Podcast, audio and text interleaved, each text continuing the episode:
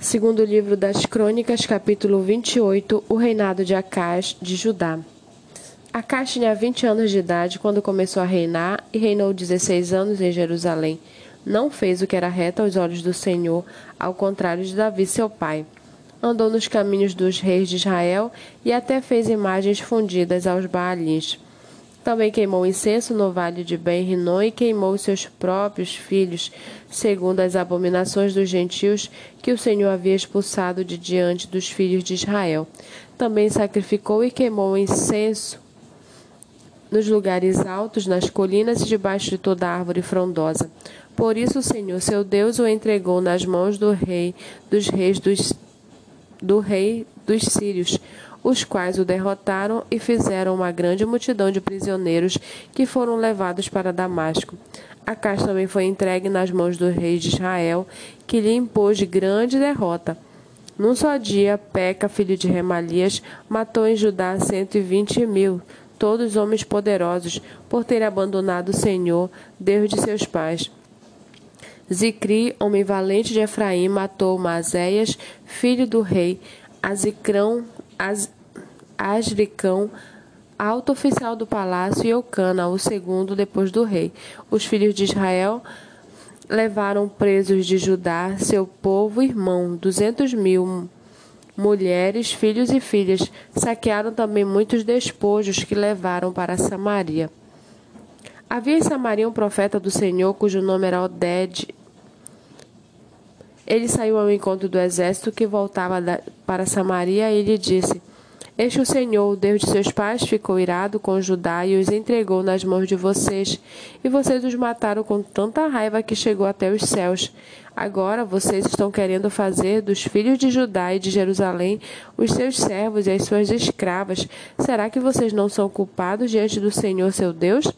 Agora escutem o que vou dizer e mandem de volta os prisioneiros que vocês fizeram entre os seus irmãos, porque o furor da ira do Senhor está sobre vocês. Então alguns dos chefes dos filhos de Efraim, a saber, Azarias, filho de Joanã, Berequias, filho de Mesilemonte, Jesquias, filho de Salum, e Amasa, filho de Adlai, se levantaram contra os que voltaram da guerra e lhes disseram: não tragam esses prisioneiros para cá, porque vocês estão querendo aumentar ainda mais os nossos pecados e a nossa culpa diante do Senhor. A nossa culpa já é grande e o furor da ira do Senhor está sobre Israel. Então, os homens armados deixaram os prisioneiros e o despojo diante dos chefes e, da, e de toda a congregação. Os homens que foram citados nominalmente se levantaram, cuidaram dos prisioneiros e, com as roupas que estavam no meio dos despojos, vestiram todos os que estavam nus. Deram-lhes roupas, sandálias, comida, bebida e os ungiram. Fizeram voltar em jumentos todos os que estavam fracos e os levaram até Jericó, a cidade das palmeiras, a seus irmãos. Então voltaram para Samaria. Naquele tempo, o rei Acaz mandou pedir aos reis da Assíria que o ajudassem, porque de novo os edomitas tinham vindo e derrotado Judá, levando alguns prisioneiros. Também os filisteus atacaram as cidades de Cefelá e do sul de Judá.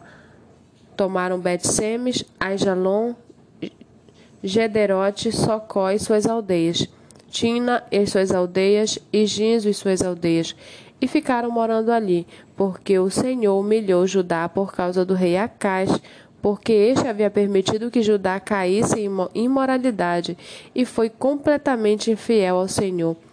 O rei Tiglat-Pileser da Assíria atendeu o pedido de Acás, porém, em vez de ajudá-lo, deixou-o num aperto ainda maior, porque Acás pegou objetos da casa do Senhor, do palácio real e das casas dos príncipes e os deu ao rei da Assíria porém isso não lhe serviu de nada. No tempo da sua angústia, foi ainda mais infiel ao Senhor. Ele mesmo, o rei Acais, ofereceu sacrifícios aos deuses de Damasco que o derrotaram, pois pensava: visto que os deuses dos reis da Síria os ajudam, eu lhes oferecerei sacrifícios para que ajudem a mim também. Porém, eles foram a sua ruína e a de todo Israel.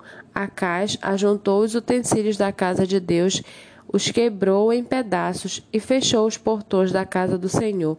E fez para si altares em todos os cantos de Jerusalém, em cada cidade de Judá.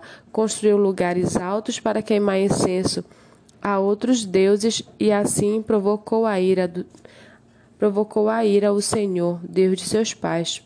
Quanto aos demais atos de Acais e a todos os seus caminhos, tanto os primeiros como os últimos, está tudo escrito no livro da história dos reis de Judá e de Israel.